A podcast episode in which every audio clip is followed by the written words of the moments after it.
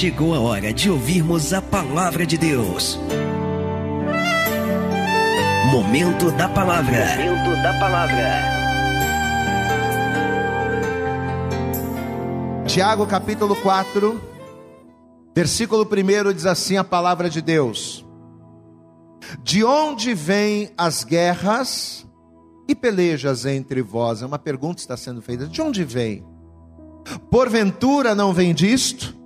A saber, dos vossos deleites que nos vossos membros guerreiam. Glória a Deus, amados. Então veja o que Tiago está dizendo aqui. Ele primeiro faz uma pergunta: de onde vêm as guerras? De onde vêm os conflitos? De onde vêm as batalhas?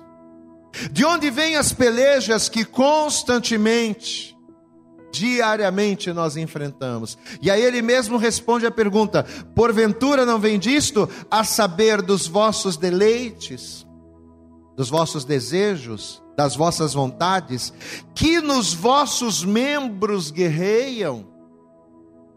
Então, ao contrário daquilo que muitas pessoas podem dizer, pensar ou acreditar, a maioria das batalhas que nós enfrentamos na nossa vida, as batalhas espirituais que são travadas, elas são provenientes de nós mesmos. Elas não vêm de fora contra nós, mas elas surgem de dentro, brotam, pulam para fora e se transformam em adversidade nas nossas vidas. Porém, somente quando nós temos Deus, e principalmente o discernimento das coisas dele, somente quando temos, quando enxergamos as coisas de, maneiras, de maneira espiritual, é que nós temos esta compreensão. De que muitos dos problemas que hoje eu vivo, de que muitos dos conflitos que hoje eu tenho, de que muitas das batalhas que hoje eu travo, são provenientes das minhas vontades, dos meus desejos, porque aquilo que o inimigo ele usa é a matéria-prima que o inimigo usa para poder se levantar contra a minha vida. Amado, deixa eu dizer uma coisa para você e eu quero que você guarde isso. O diabo ele não pode fazer nada contra você quando você fecha as brechas. Se você fechar as brechas da tua vida, se você matar os teus desejos, amortecer a tua carne, por isso a gente jejua. Diga glória a Deus aí. Quem está no jejum aí, dá glória a Deus aí, meu irmão. Quando a gente mata a nossa carne, quando a gente mata os nossos desejos, fechando as brechas, o diabo não pode fazer nada contra nós. Porque 90% das armas que o diabo ele usa contra nós, as armas espirituais que ele usa contra nós, somos nós quem fornecemos a ele. Que coisa, não é? Nós damos as armas que o diabo usa contra nós. Nós fornecemos ao inimigo aquilo que ele usa para nos destruir, as armas que ele usa para nos derrotar. Hoje a gente vai falar de guerra, de batalha, e eu tenho certeza que se você tomar pós esta palavra, você nunca mais vai perder nenhuma batalha, nenhuma guerra, mas você vai ser vitorioso, você vai ser vitoriosa em todas elas, em nome de Jesus. Glória a Deus. Eu vou ler só mais uma vez. De onde vêm as guerras? Estamos em Tiago 4:1. De onde vêm as guerras e pelejas entre vós? Vem das pessoas? Vem de fora? Vem do inferno? Não. Porventura não vem disto? A saber, dos vossos deleites que nos vossos membros guerreiam. Glória a Deus. Deixa eu fazer aquela pergunta tradicional: você crê que Deus vai usar esta palavra para falar com você nessa manhã, amém? Você crê? Verdade? Então estenda a mão aqui para frente, fecha os olhos e vamos clamar a Deus, vamos orar, Pai, em nome de Jesus Cristo. Ó Deus, a tua presença aqui é real e o Senhor já está falando conosco, não a partir de agora, mas desde o primeiro momento, Senhor. Na abertura desse culto, o Senhor já começou a ministrar, o Senhor já começou a falar aos nossos corações, mas agora, Deus, agora é o momento de nós ouvirmos a tua palavra de maneira mais clara, de maneira mais direta. Então, em nome de Jesus, que o Senhor jogue por terra agora, nesse momento Todos os impedimentos, todas as barreiras, todos os obstáculos, tudo aquilo que pode tentar trazer um bloqueio para que esta pessoa não entenda, não retenha ou não compreenda a tua palavra. Pai, em nome de Jesus, prepara os nossos ouvidos para te ouvir, os corações para receber. Prepara, Senhor, a nossa mente para assimilarmos e colocarmos em prática tudo aquilo que vamos aprender, para que aprendendo, para que vivendo, experimentemos a tua boa, a tua perfeita e a tua agradável vontade. Fala conosco poderosamente nesta hora. É o que nós te pedimos com toda a nossa fé e desde já te agradecemos em nome de Jesus e todos digam amém, Jesus. Dá glória a Deus aí, meu irmão, e aplauda bem forte a Jesus. Dá para ele o teu melhor nesta manhã, porque ele é digno de receber. Abre a tua boca também, diga glória, glória a Deus. Isso. Aplaude e glorifica. Fala conosco. Em nome de Jesus. Amém. Por favor, senta no teu lugar. A gente vai fazer aquela breve introdução, como na maioria das vezes fazemos, mas por favor, por favor, eu peço a você, não converse, não se distraia, não olhe para o lado, não levante agora, foco total na palavra. Lembre-se, é, desta palavra depende o teu sucesso, desta palavra depende a tua vitória, desta batalha depende você ter ou não êxito nas batalhas espirituais travadas na tua vida. Você sabe que, historicamente falando, a Guerra Fria ela começou no final da década de 40, logo depois da Segunda Guerra Mundial. E segundo os historiadores, segundo a história, ela durou cerca de 50 anos até praticamente o final do século 20, por volta do ano de 1991, mais ou menos ali naquela época. E segundo o que conta a história, é, ela tinha como protagonista as duas maiores potências mundiais da época. Hoje em dia nós temos várias potências mundiais. Hoje em dia nós temos a China, hoje em dia nós temos o Japão, hoje em dia nós temos os Estados Unidos, hoje em dia nós temos aí vários países que protagonizam o cenário mundial. Mas nessa época em especial, as duas nações é, que estavam à frente e que eram protagonistas nesta guerra eram os Estados Unidos e a extinta União Soviética. Pastor, e por que que a Guerra Fria recebeu esse nome de Guerra Fria. Porque apesar da Guerra Fria ter sido um conflito envolvendo governos, apesar de ser um conflito envolvendo nações, esses conflitos, essa guerra, não era uma guerra declarada com armas, por exemplo. Não era uma guerra declarada com bombas, com metralhadora, com pistola, com tiro, bomba, canhão, não. Mas ao contrário das mais diversas guerras que nós tivemos ao longo da história, ao longo da história da humanidade, a Guerra Fria foi uma guerra diferente. A Guerra Fria não era, por exemplo, como foi os Estados Unidos no Vietnã em 69, ou como a guerra do Iraque contra o Irã. Não foi como os argentinos e os ingleses que disputavam as Malvinas, ou como os russos, né, que invadiram o Afeganistão no ano de 79. Não. Mas diferente de todas as guerras normais, que nós tivemos ao longo do tempo, a Guerra Fria, ela foi principalmente uma guerra política e ideológica. Diga comigo, uma guerra, bem alto, diga, uma guerra política e uma guerra ideológica. A Guerra Fria era diferente. Ela tinha conflitos, mas eram conflitos silenciosos. Eram conflitos invisíveis, né?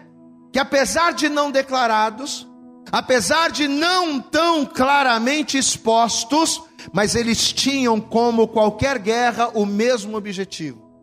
O objetivo era o mesmo. Qual é o objetivo de uma guerra? Conquista.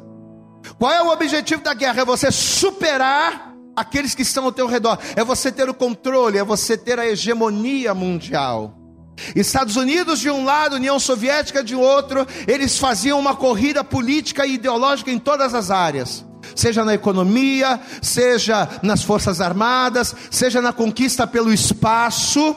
Eles faziam esta guerra, eles tinham esses conflitos, mas uma questão silenciosa, diferente, não, não visível, mas a ideia era a mesma: era ter o controle, era, era ter a hegemonia. Amados, e tendo essa questão da Guerra Fria como pano de fundo, eu quero começar essa ministração dizendo algo muito importante. Eu quero inclusive que você repita comigo para que você não venha se esquecer, para que isso fique gravado na tua mente. Diga comigo assim: sem estratégias, diga bem alto, diga sem estratégias, não existe vitória. Diga assim comigo: sem estratégia, eu não venço a guerra fria. É impossível você vencer guerras. É impossível você vencer batalhas, você vencer pelejas.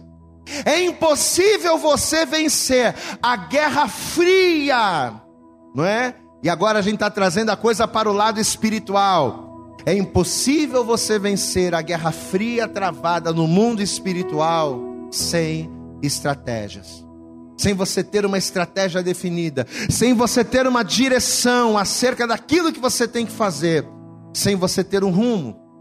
Baseado nesta afirmativa, de que sem estratégia não há vitória, nós vamos estar aprendendo na ministração de hoje as duas estratégias necessárias, não só para guerrearmos, porque guerrear todo mundo guerreia, todo mundo passa por batalhas.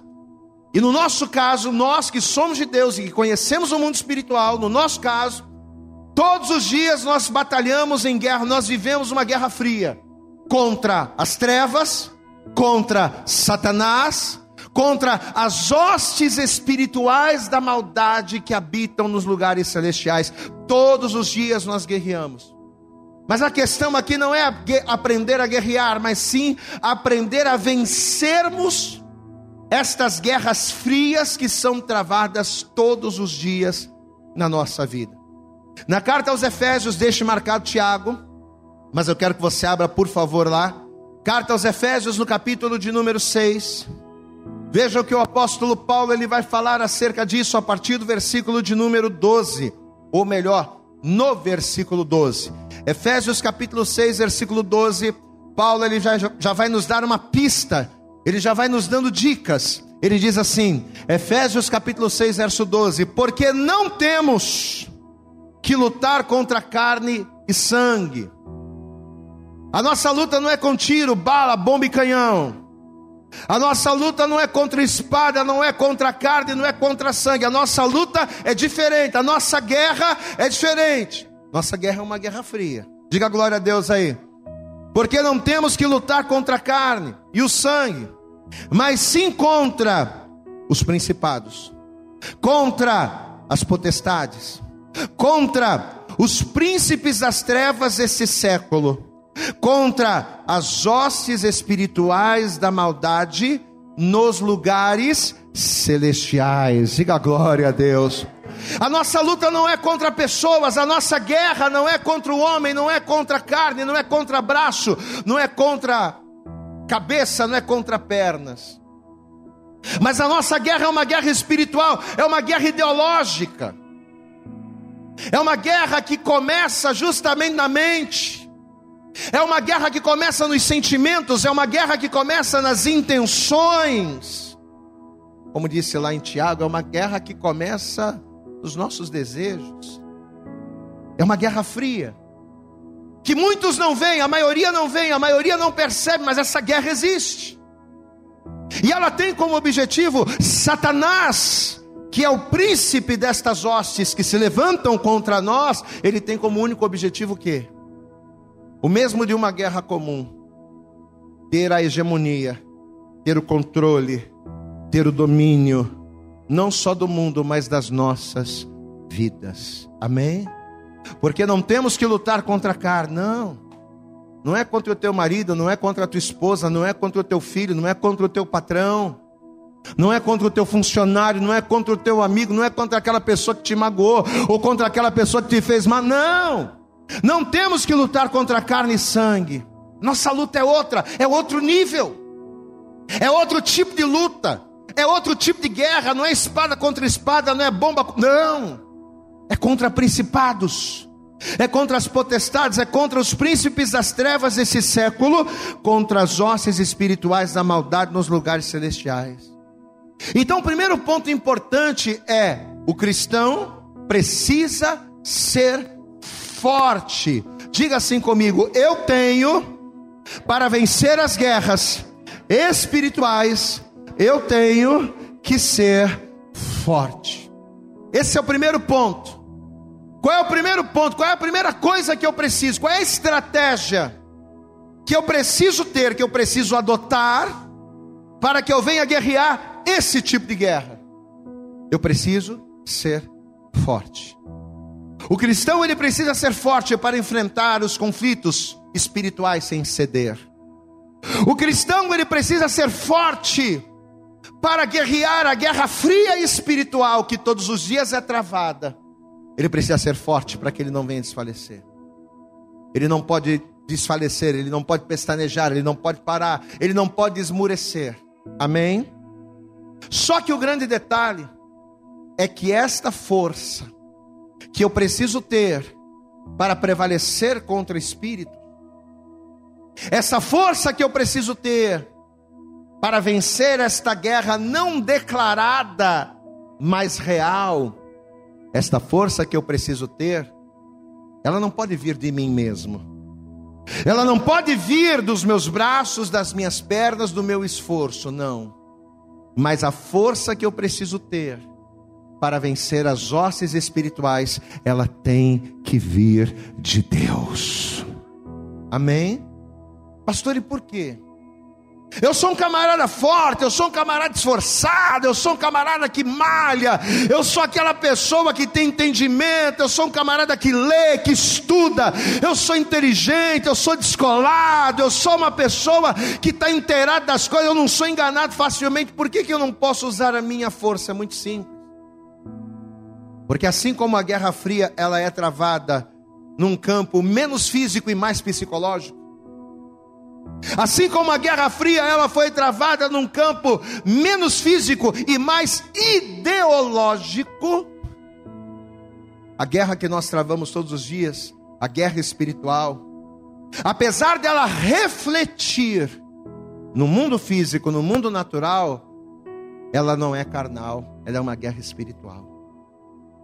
A minha força natural, a minha força humana, que é baseada em conhecimento, que é baseada em teorias, que é baseada em força natural, essa essa minha força, ela não pode contra aquilo que é invisível. Ela não pode contra aquilo que é espiritual.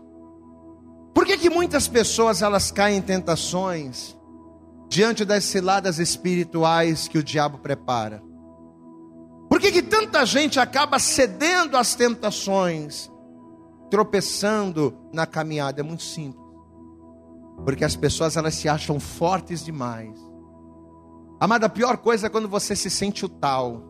É quando você se sente o cara, ou quando você se sente a mina. Não, eu faço, eu posso. Não, eu tenho controle, eu sei. A pior coisa é isso. Quer ser derrotado na Guerra Fria? É se achar. É achar que a força vem daquilo que você sabe, daquilo que você conhece.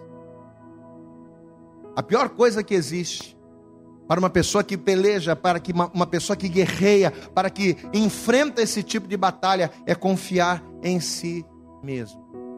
Como diz lá em Jeremias, né?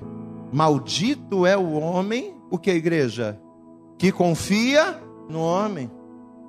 Maldita é a pessoa que acha que ela, que ela pode confiar nela mesma, que ela vai conseguir. Maldito é o homem que confia no homem, que faz da carne o seu braço e aparta o seu coração do Senhor. Esse é o problema. Por que, eu não posso confiar em mim mesmo? Porque quando eu confio em mim mesmo, eu estou deixando de confiar em Deus. Quando eu confio naquilo que eu tenho, no conhecimento que eu tenho, nas coisas que eu adquiri, quando eu confio mais em, nas coisas que eu sei, eu deixo de confiar nas coisas que Deus tem. E quando eu deixo de confiar nas coisas que Deus tem, eu estou abrindo uma porta, uma legalidade grande para que o inimigo ele me derrube. Muitas pessoas caem, por quê? Porque acham que são fortes. Caem porque acham que aguentam muito e acabam ignorando a sua humanidade pecaminosa. Quando eu acho que eu sou o cara, eu acabo ignorando, eu acabo me esquecendo de que eu não sou cara coisa nenhuma, e que se não for Deus na minha vida eu não consigo nem levantar da cama, eu acabo me esquecendo disso. A pessoa que se acha muito, ela acaba se esquecendo de que se ela está viva, se ela respira, é porque o fôlego de vida foi dado pelo Senhor. Amar, entenda uma coisa: por mais santos que nós sejamos, por mais afastados do pecado que nós estejamos, nós não podemos nos expor de maneira perigosa ao pecado. Eu não posso me expor achando que eu domino, achando que eu tenho força, achando... é um erro a pessoa se expor. Ah, eu posso andar com essas companhias. Não, eu, eu não tenho problema de andar com fulano, de andar com ciclano, não, porque eu sou de oração, eu sou um camarada forte, eu busco, eu leio, eu faço, eu aconteço. Aí a pessoa começa a andar em mais companhias. Acreditando que ela é forte, mas não, podem fazer o que for. Eu ando com essa pessoa, porque essa pessoa é bacana, é legal. Não vou deixar de andar com fulano. Eu não vou deixar de fazer isso. Não, eu não vou deixar de fazer aquilo. Não, eu sou forte. Eu posso passar. Ih, rapaz, quantas e quantas pessoas que se expõem abertamente à aparência do mal, confiando que na sua força ela não vai cair, confiando que na sua força ela não vai ceder. Não, eu posso namorar, posso botar a mão aqui, posso botar a mão ali, posso botar a mão a colar, porque eu sou de Deus, sou um camarada forte, não vou cair, eu conheço a palavra, vai nessa. Daqui a pouquinho, quando vê a coisa Quem está entendendo, pastor, aqui, diga glória a Deus por mais firme que uma pessoa julgue estar, se ela se expuser demais, se ela se expuser muito, ela corre um sério risco de ceder, de cair e de perder. Pastor, e por quê? Porque, como eu disse, né? Como disse o Senhor Jesus, inclusive, usando outros termos, mas falando a mesma coisa, o espírito está pronto. Mas a carne, igreja, a carne é. É por isso que a gente não pode se expor. É por isso que a gente não pode ficar achando que a força é nossa, que a força tem que vir de Deus. Olha o caso de José, né? Quando a gente fala, quando eu falo sobre isso, me vem José à mente. José era um servo fiel, gente. José era homem de Deus. José ele tinha convicção e ele tinha força para jamais trair a confiança do seu Senhor. E isso não só com Deus, mas com os homens também.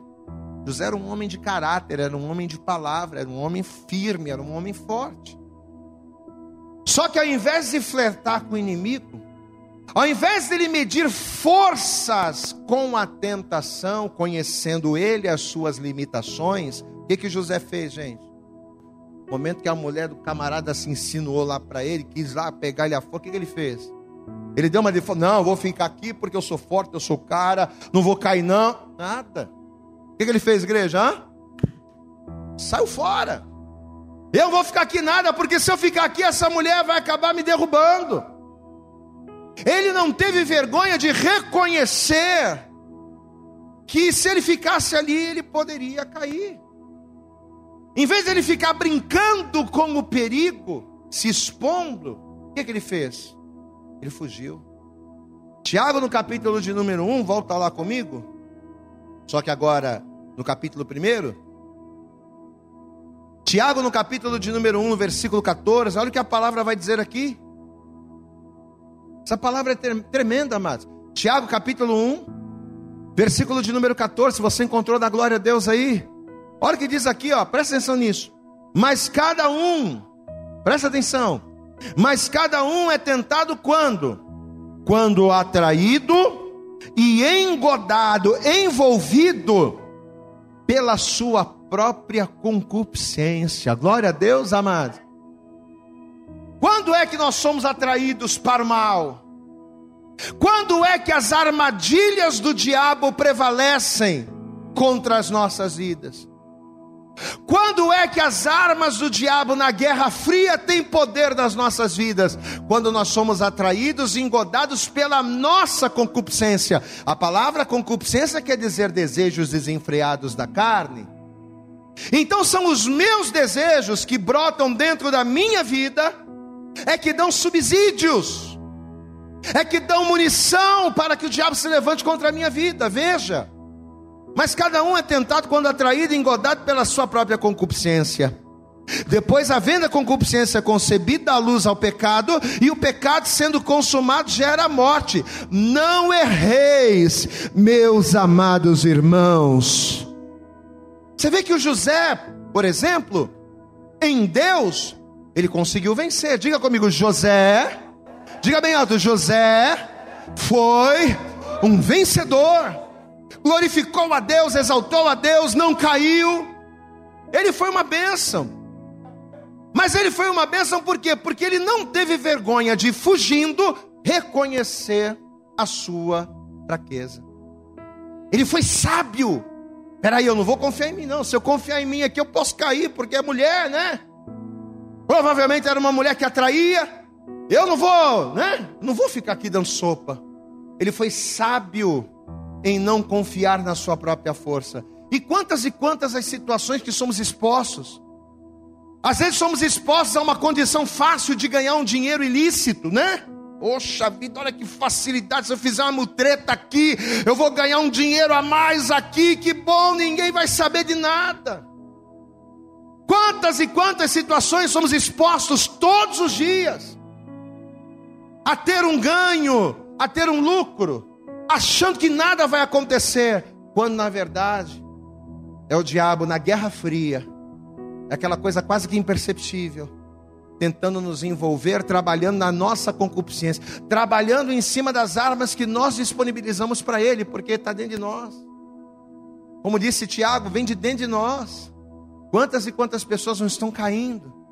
Vou fazer um gato aqui na minha casa, pegar aqui uma luz aqui, bababá, ninguém vai saber, a coisa né? Olha o que a palavra está dizendo. Dá glória a Deus aí, meu irmão. Hã? Então, a primeira coisa importante, eu tenho que ser, diga comigo, eu tenho, para vencer a Guerra Fria, eu tenho que ser forte. Mas a minha força não pode vir de mim mesmo. A força tem que vir de Deus. Eu tenho que ter sabedoria para lidar. Eu tenho que ter sabedoria e ser homem suficiente para reconhecer que eu não posso com aquilo e correr para que eu não venha cair. Amém. Só que existem situações Existem conflitos que, além de violentos, não nos permitem fugir.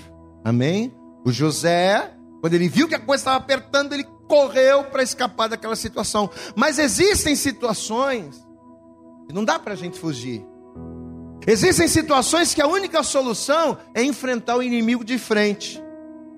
Só que, se o próprio Deus não nos fortalecer, a gente não suporta, não é verdade?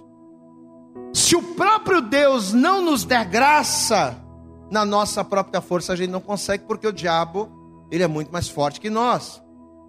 E é justamente nesta hora que, para guerrearmos numa luta que não é contra carne e sangue, mas é espiritual, é justamente nessa hora que, para nós vencermos a guerra fria travada entre carne e espírito, é que o Senhor disponibiliza para nós um kit de armas. Diga glória a Deus.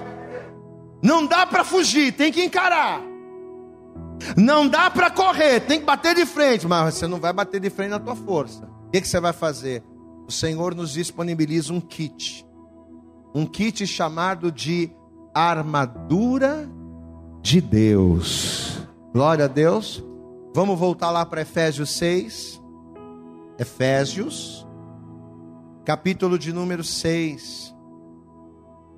Veja o que a palavra vai dizer aqui, Efésios. Vamos ler a partir do versículo 12 que a gente leu agora há pouco, para a gente não perder o contexto. Efésios capítulo 6, versículo 12 diz assim: Porque não temos que lutar contra a carne e o sangue, não, a nossa batalha é em outro nível né? A nossa guerra é um outro tipo de guerra, uma guerra fria, ideológica, silenciosa, né? É uma guerra de persuasão.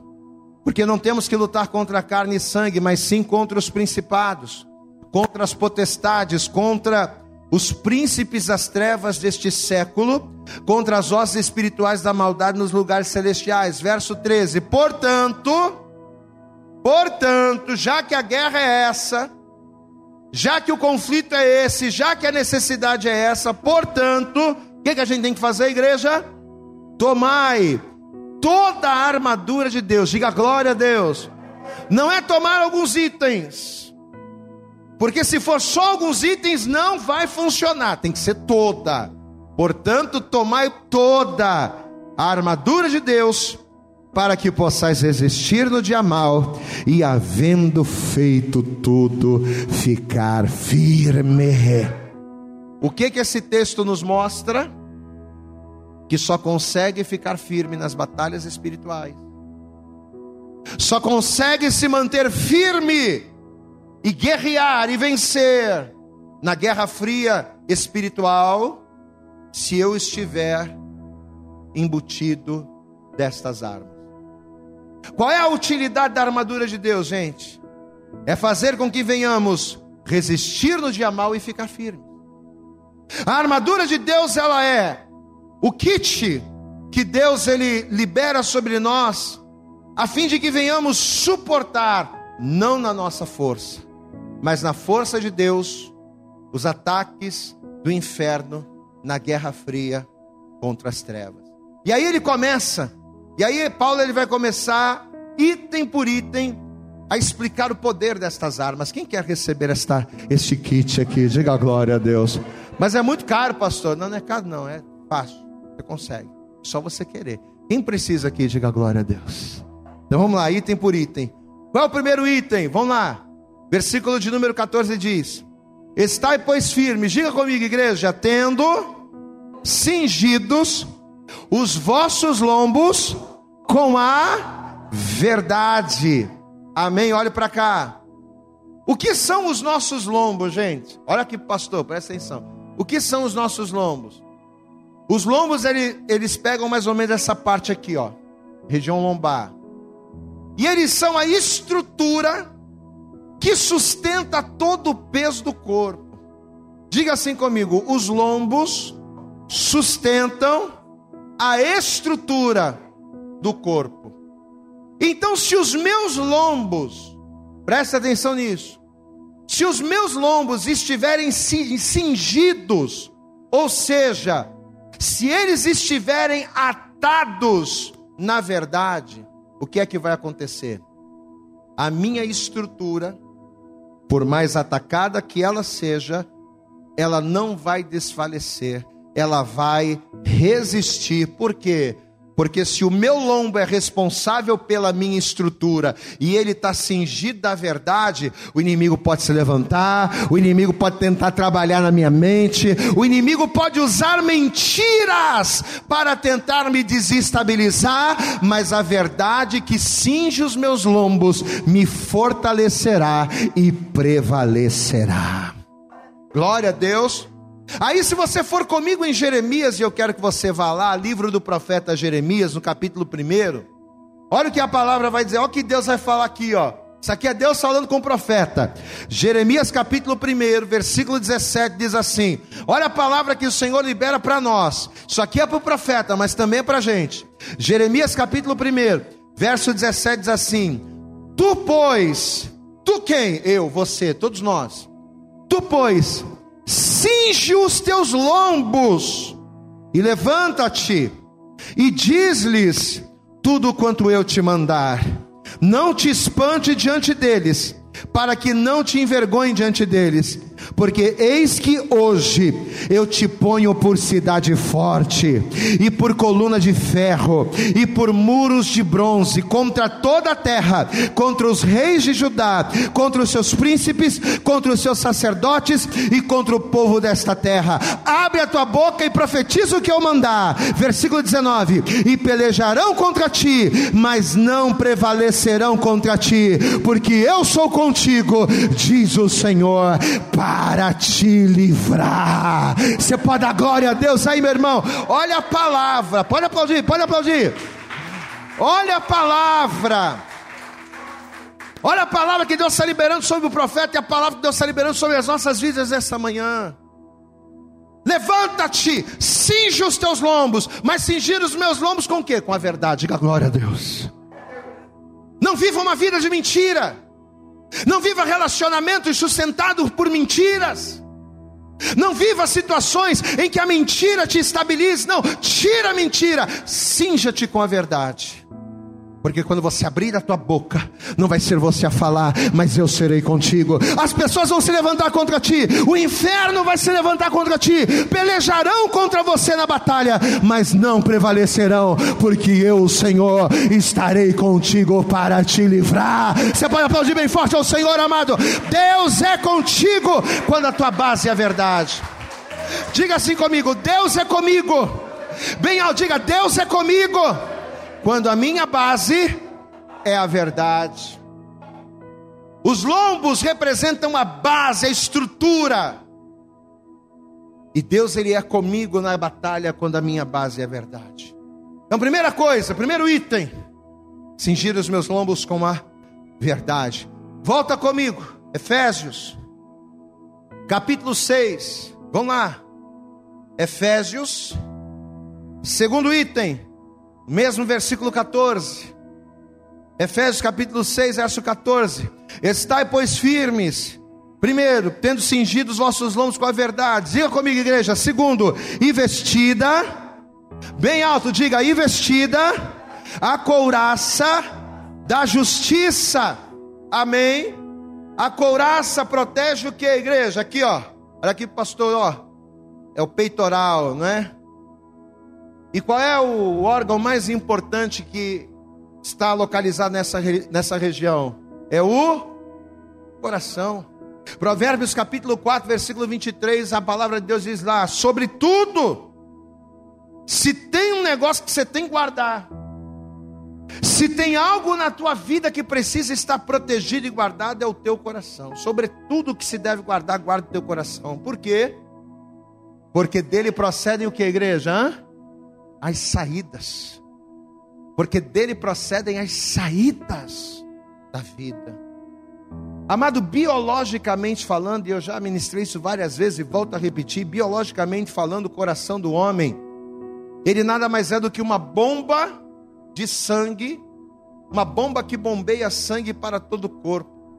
O coração não pensa, o coração não raciocina, só que espiritualmente falando, a alma do homem que é responsável pelos desejos, ela está diretamente ligada ao coração. Só que o homem, ele nasceu no pecado. A semente adâmica, ela brota, ela, ela, ela nasceu em nós. E por causa da semente adâmica, o que, que acontece? A maioria dos desejos da alma são maus. E segundo a palavra, é do coração que esses desejos maus de desejos se transformam em atitudes. Às vezes a pessoa ela tem aquele desejo mal, ela sabe que aquilo não é legal. Ela sabe que aquele desejo não é legal. Mas se o coração dela não está guardado com a couraça, aquele desejo, ele vai pular para fora, passando de desejo para atitude. Então, na verdade, a couraça da justiça, ela não me protege, diferente de uma couraça comum, né?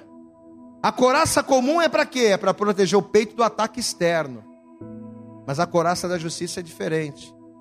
É para proteger o meu coração, é para proteger a minha vida dos ataques internos procedentes do coração. Enquanto a couraça protege para o mal não entrar, a couraça da justiça protege para quê? Para que o mal que brota no meu interior não saia de mim e não se transforme em atitude. Jesus, no, Evangelho de Mateus, no capítulo 15, ele disse o quê? Que o que contamina o homem não é o que entra. Porque estavam lá questionando que os discípulos não lavavam as mãos e aquela coisa toda. Jesus vai dizer: gente, vocês estão preocupados com tanta coisa boba. Entenda uma coisa: o que contamina o homem não é o que entra. O que contamina o homem é o que sai dele. São as maldades que saem dele. Porque aquilo que sai é proveniente do coração, sai pelo coração e se transforma em atitudes, e aí é onde as pessoas caem. É nesse campo que ideológico que a Guerra Fria acontece e que muitas das vezes as pessoas caem. Por quê? Porque o coração não está guardado.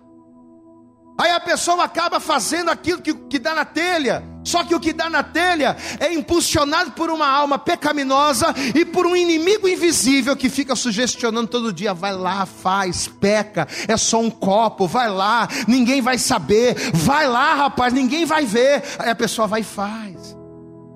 Amado, se nós não tivermos A couraça da justiça guardando o nosso coração, e não é guardando o nosso coração dos outros, não, é guardando o nosso coração de nós mesmos.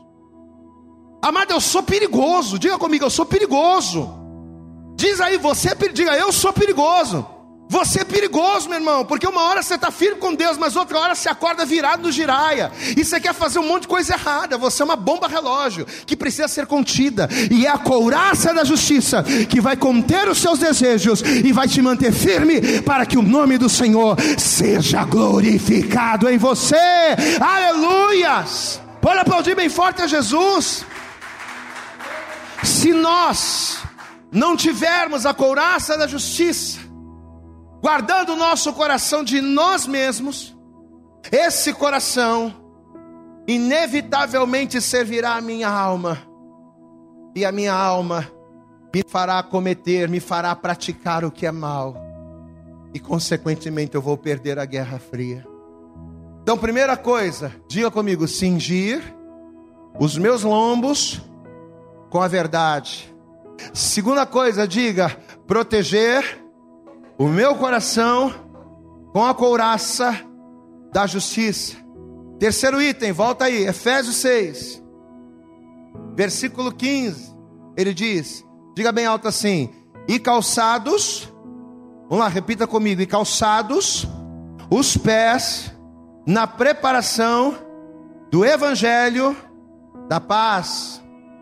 Você sabe que os nossos pés, além deles tornarem possível a nossa locomoção, os pés eles são responsáveis principalmente por manterem o equilíbrio do meu corpo. Amém? Os meus pés eles não só me ajudam a andar de um lado para o outro, para onde eu quero, mas os meus pés eles me mantêm equilibrado, né? Eu consigo fazer isso aqui e não cair. Por quê? Porque eu tenho os meus pés. Se eu não tivesse pés, eu ia fazer isso aqui e ia cair. Por quê? Porque o meu pé me mantém equilibrado. Posso fazer assim, posso fazer assado, posso para frente, posso para trás, posso fazer o que for. Mas os meus pés, eles dão equilíbrio. Os meus pés, eles dão estabilidade para o meu corpo. Então, espiritualmente falando, ter os meus pés protegidos significa o quê? Significa no momento da batalha, no momento da guerra fria, no momento das, das adversidades, eu me manter equilibrado. É eu não perder o prumo quando a coisa esquenta, quando a coisa fica difícil. Por que, que tem tantas pessoas que cometem loucuras quando perdem um emprego, quando perdem um amor? Por que, que tem tantas pessoas que cometem loucuras quando o dia mal vem? Porque são pessoas que, por não terem os seus pés calçados, estão, são pessoas desequilibradas emocionalmente, são pessoas desequilibradas naquilo que diz respeito a relacionamentos, e basta uma situação, basta uma pedrinha, para que o desequilíbrio se transforme em queda. Os meus pés precisam estar protegidos para me manter equilibrado, para eu não perder o, o prumo, para eu não me desorientar, perdendo a direção quando os ataques vêm, porque quando está tudo bem, a gente está de boas. Mas quando você está sendo atacado, o que acontece? É tiro para um lado, é bomba para o outro, e você vai e tenta se esconder. Se você não tiver calçado, com seus pés calçados naquilo que é certo, você acaba se desequilibrando no momento da luta, no momento da guerra. Você acaba sendo ferido e você acaba caindo. Por isso a importância dos meus pés estarem calçados, não com tênis Montreal, não com Bamba. Quem é antigo conhece essas marcas, né? Glória a Deus, amado. Hoje em dia o que é Nike, né? Hoje em dia o que é Nike, é mais o que? Adidas, estou fazendo maior merchan aqui, né? Mas não é com Adidas que o teu pé tem que estar calçado. Os teus pés têm que estar calçados no Evangelho, na palavra de Deus. Você entende isso? Lâmpada para os meus pés. Olha o que, que o salmista disse lá no Salmo 119. Lâmpada para os meus pés e a tua palavra. Diga glória a Deus. Luz para o meu caminho É a tua palavra aos meus pés que me fará andar por caminhos retos, mesmo numa estrada torta. São os teus pés, são os, os, a tua palavra calçando os meus pés, que vai fazer com que os meus pés tenham a força para trilhar por caminhos, ainda que estes caminhos não sejam nivelados. Porque muitas das vezes na caminhada da vida, meu irmão, a gente passa por caminhos difíceis. Não é toda, não é toda, não é a vida toda que a gente vai encontrar estrada asfaltada, tudo bonitinho. Às vezes a gente tem que andar com o pé descalço, passando por pedra, né? Mas quando você está calçado na palavra, seja o terreno que for, seja a base, a estrutura que for, seja a situação que for, a gente não desequilibra, a gente não cai, a gente permanece. Você sabe que segundo a mitologia, eu lembro do Aquiles, né? Filho da Paulinha. E segundo a mitologia, Aquiles, ele foi um bravo soldado que, por ter sido mergulhado num rio mágico, isso aqui é mitologia grega. Por ele ter sido mergulhado num rio mágico, ele foi pego pelo, pelos calcanhares, né? E ele foi mergulhado naquele rio. E segundo a mitologia, aqui ele se tornou um guerreiro indestrutível. Ele era um camarada invencível. Só que quando ele foi mergulhado nas águas desse rio mágico, ele foi pego pelos calcanhares. Glória a Deus, amado. A mãe dele pegou ele de cabeça para baixo, mergulhou no rio, mas a mão da mãe ficou segurando o calcanhar. Então, o único lugar onde as águas não tocaram foi justamente no calcanhar. Pois é. E segundo a história, vai ser justamente por uma flechada lançada no único lugar desprotegido que o Aquiles foi vencido numa batalha, numa guerra e morreu.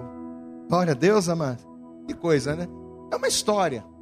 Mas vamos pegar essa história e trazer para a Bíblia.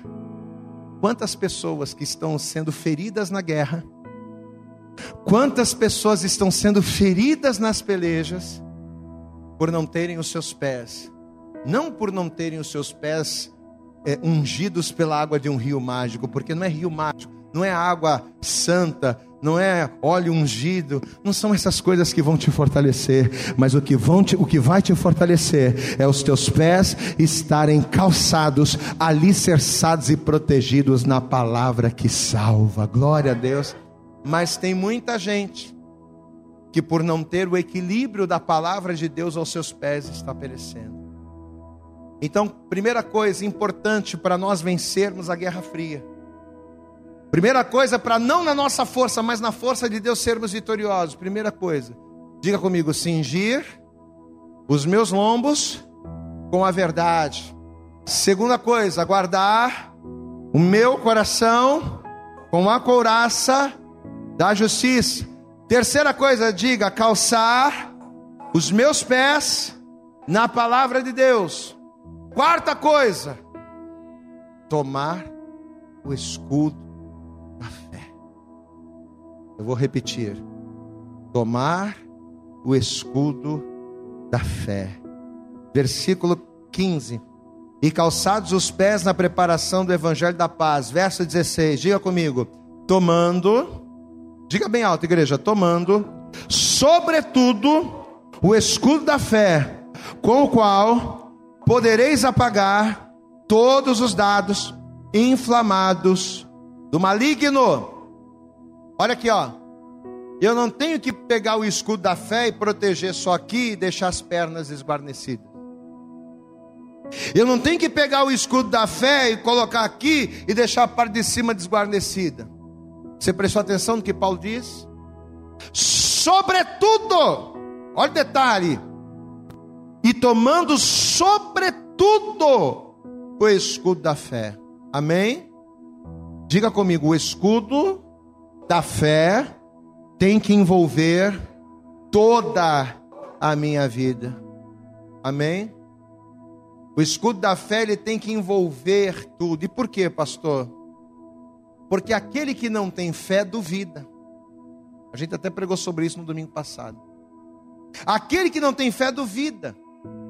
E a pessoa que serve a Deus, mas que duvida de Deus, ela é um alvo fácil em todas as coisas e em todas as áreas.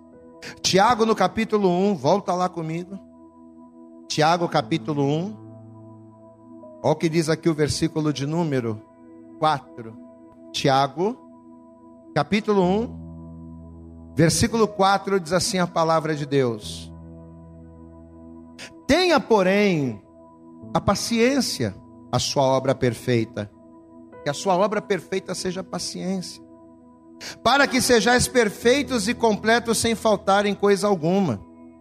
E se algum de vós tem falta de sabedoria, peça a Deus, que a todos dá liberalmente, e o não lança em rosto e ser-lhe-á dada. Agora olha o que ele diz: peça essa sabedoria que você precisa Peça, porém, com que igreja? Com fé. Em nada duvidando, porque o que duvida é semelhante à onda do mar, que é levada pelo vento, lançada de uma parte para outra. A pessoa que está na igreja, a pessoa que serve a Deus, a pessoa que faz a obra, mas toda hora ela tem dúvida: será que Deus me quer? Será que Deus me levantou? Será que é de Deus? Será que não é? A pessoa já teve inúmeras confirmações. A pessoa já teve inúmeras vezes experiências para saber que ela é de Deus, que é propósito de Deus, que Deus tem um plano na vida dela, mas ainda assim a pessoa vive duvidando. Olha o que a palavra está dizendo aqui. Peça com fé, em nada duvidando, porque a dúvida é semelhante à onda do mar que é levada pelo vento e lançada de uma parte para outra. A pessoa ela fica como a onda do mar. Como é que a onda do mar faz? Ela vai para frente, aí ela volta para trás. Ela avança, aí ela volta. Assim é a pessoa que serve a Deus com dúvida. Ela até avança alguns metros. Se a maré sobe, ela até avança alguns metros. Poxa, essa pessoa que não, que não conseguia isso, agora está conseguindo, está avançando. Mas daqui a pouquinho posso ser assim. Se eu quero vencer o inimigo que guerreia na minha mente, no meu coração, se eu quero vencer a guerra fria que todos os dias se levanta contra a minha vida, eu não posso avançar alguns metros, eu não posso avançar um metro e recuar dois. Não, eu preciso apenas avançar. Diga glória a Deus. Mas olha o que a palavra está dizendo aqui. Vou ler de novo. Versículo 6: Peça, porém com fé, em nada duvidando porque o que duvida é semelhante à onda do mar, que é levada pelo vento e lançada de uma parte para outra. Não pense, tal homem, que receberá do Senhor alguma coisa. Enquanto você estiver assim, você não vai receber. Não pense que receberá do Senhor alguma coisa. O homem de ânimo dobre é inconstante em todos os seus caminhos. Amém, amado? Levante a tua mão para o céu e diga: Eu tenho que ser uma pessoa de fé. Porque sem fé, diga, porque sem fé eu serei inconstante. Diga comigo, sem fé eu não estarei firme. E principalmente, diga, sem fé é impossível agradar a Deus. Se Deus liberou uma palavra sobre a sua vida, se Deus ele prometeu, se Deus te chamou, se Deus te escolheu, levanta a tua mão para o céu, abre a tua boca, glorifica o Senhor e confia nele. Aplauda bem forte ao Senhor, meu irmão. Aleluias. Quinta arma. Volta comigo lá, Efésios 6. Volta lá, já estamos caminhando para o fim. Efésios capítulo 6. Vamos ler o 16 de novo para a gente não perder o contexto. Tomando sobretudo o escudo da fé, com o qual podereis apagar todos os dardos inflamados do maligno. Verso 17. Diga comigo: Tomai também, bem alta igreja, tomai também o capacete da salvação. Esse aqui a gente não precisa nem falar muito, né? Esse aqui é o mais fácil de todos. Para que serve um capacete, igreja? Hã? Para que serve o capacete, igreja? Vamos participar. Para proteger o que? A nossa mente. E proteger a nossa mente do que? Dos traumas. Diga glória a Deus. Eu estou de moto, se eu cair da moto, eu bato com a cabeça e vou sofrer um trauma. Eu posso sofrer um traumatismo craniano. Uma série de coisas. Então o capacete ele protege dos traumas, das feridas, dos males, que permeiam a minha mente na tentativa de dominá-la. Amém? É me proteger das cismas. As maiores batalhas travadas no âmbito espiritual. O campo de batalha da Guerra Fria, olha aqui para mim. O campo de batalha da Guerra Fria é aqui, ó. É na mente. Porque a mente domina o corpo. Diga glória a Deus. É a mente que domina. Se a tua mente mandar, vai lá e pega um copo de cachaça e entorna tudo para você, para você, ó, curar as tuas mágoas. Afoga as tuas mágoas na droga. Vai lá, pega baseado. A tua mente manda, o teu corpo, tuas pernas vão lá, né? Tua mão mete a mão na carteira, pega o dinheiro. Amém, domina o corpo, irmão. Então a tua mente precisa, os teus pensamentos, eles precisam estar guardados em Deus. Quinta arma, capacete da salvação. E a última arma, ele continua dizendo aqui no verso 17: Tomai também o capacete da salvação, diga comigo, igreja, e a espada do Espírito, que é a palavra de Deus. Glória a Deus. Olha aqui para mim. A espada do Espírito, ela é a única peça da armadura que serve tanto para atacar quanto para defender. Escudo, só defesa. Capacete, só proteção, né? Coraça, só proteção. Sapato, só proteção. Mas a espada, ela te protege dos ataques e ela te faz avançar. Amém. Mas entenda, a espada da palavra não é para atacar pessoas. Tem muita gente usando a palavra, tem muito marido usando a palavra de Deus para atacar a esposa. Tem muita gente que usa a palavra de Deus para atacar os outros. Não, a espada do Espírito não é para atacar pessoas, porque a nossa luta não é contra a carne. Amém? É para atacar aquilo que está dentro de nós e que tenta nos dominar. Hebreus capítulo 4, verso 12 diz: Porque a palavra de Deus é viva e eficaz. E a palavra de Deus ela é mais penetrante do que a espada de dois gumes e penetra entre a divisão da alma e do espírito, entre as juntas e medulas, ou seja, ela penetra no físico e no espiritual. E ela é apta para discernir os pensamentos e as intenções do Você pode dar glória a Deus aí, meu irmão? Amém? O que, que a gente leu no, no texto inicial mesmo? Volta lá para Tiago. O que, que a gente leu lá no texto inicial? Agora sim é para finalizar mesmo, de verdade. Vamos lá. Tiago capítulo 4, versículo 1. O que, que a gente leu lá? De onde vêm as guerras e pelejas entre vós? De onde é que nasce a Guerra Fria? De onde é que começam os conflitos espirituais, as lutas, as situações? De onde vêm as guerras e pelejas entre vós? Porventura não vem disto? A saber, dos vossos deleites, das vossas vontades, que nos vossos membros guerreiam, glória a Deus, amados. Olha aqui para o pastor. A Guerra Fria é silenciosa. E o campo de batalha da Guerra Fria são os nossos membros. O teu corpo ele é templo do Espírito Santo, mas ele também é campo de batalha. Diga glória a Deus. Só que sem essas armas aqui, sem estas armas, é impossível vencer. É impossível você vencer os sentimentos e emoções que brotam da tua alma e que querem saltar para fora, se você não tiver a armadura de Deus. Pastor, e o que eu preciso para ter essa armadura? É só querer?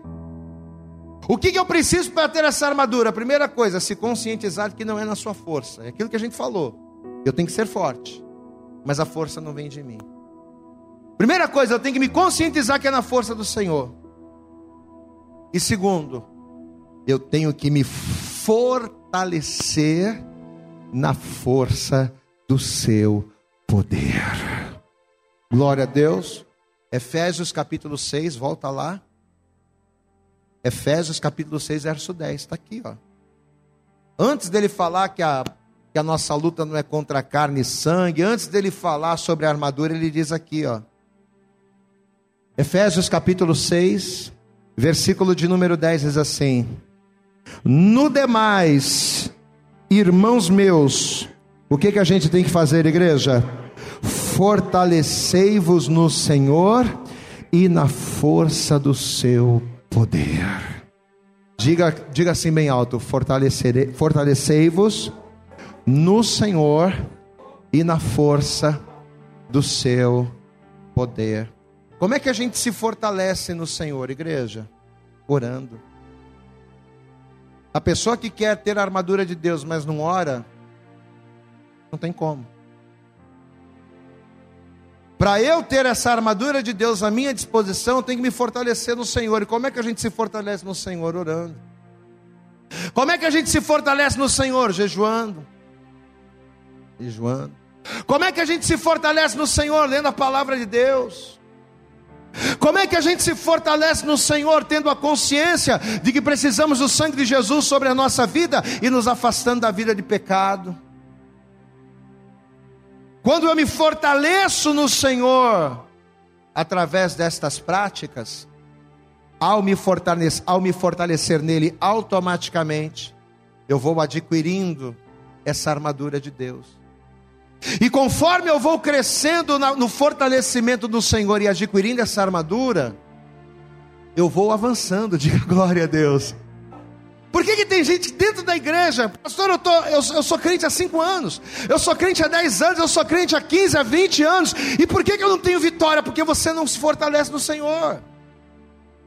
A armadura de Deus, ela está à nossa disposição, mas tem uma condição: eu tenho que me fortalecer no Senhor. Se você não for uma pessoa que ora, se você não for uma pessoa que jejua, se você não for uma pessoa que lê a palavra, se você não for uma pessoa que se afasta do mal, se você não se fortalece no Senhor e nem na força do seu poder, não adianta. A armadura de Deus não, virá, não virá. E sem a armadura de Deus, você vai continuar guerreando e vai continuar perecendo. Quantos aqui entendem essa palavra? Diga glória a Deus. Nós temos que ser mais do que uma igreja que ora pelos outros. Você sabe qual é o grande problema das igrejas? É que as igrejas elas oram muito, mas elas se especializam em orar pelos outros. Elas se especializam em fazer as coisas para os outros. Eu não tenho que ser uma igreja que ora para os outros, mas eu tenho que ser uma igreja, em primeiro lugar, que ora por si mesmo. Glória a Deus, amados. Não no sentido egoísta da palavra. Não é que eu não tenho que orar pelos outros, não, eu tenho que orar, interceder. Mas não adianta eu ser uma pessoa de oração que ora para abençoar e não oro para me santificar. Não adianta eu ser uma igreja que ora para que outros sejam abençoados, mas não ora para se fortalecer no Senhor. Aí é onde você vê líderes, pessoas que estão à frente da obra, pastores, evangelistas, Pessoas que oram tanto pelos outros, mas caindo em pecado. Por quê? Porque oram muito pelos outros para Deus abençoar, mas não oram por si para se fortalecerem em Deus. Não jejuam, jejuam para que pessoas sejam abençoadas, mas não jejuam para se fortalecerem em Deus. Consagram as suas vidas para que outros recebam bênçãos, mas não consagram a sua vida para estarem fortalecidos em Deus. Deus, nesta manhã te trouxe aqui para dizer: eu, você, nós precisamos nos fortalecer em Deus para vencer a guerra fria. Quem está disposto a isso, diga glória a Deus. Então, por favor, se coloque de pé, por favor, toda a igreja. E assim que você se colocar de pé, isso, vamos dar, vamos dar para Jesus a nossa melhor. Mas faça o teu melhor, isso, abre a tua boca aí, ó, isso. Vamos dar mais, vamos dar mais, é para Jesus. Aplauda bem forte a Ele nesta manhã. Oh, glórias. Eu acredito que essa mensagem falou poderosamente com você. Mas se você acredita que ela pode ajudar também uma outra pessoa que você gosta, ama ou admira, mande para ela. Compartilhe o link ou convide essa pessoa para seguir o nosso podcast.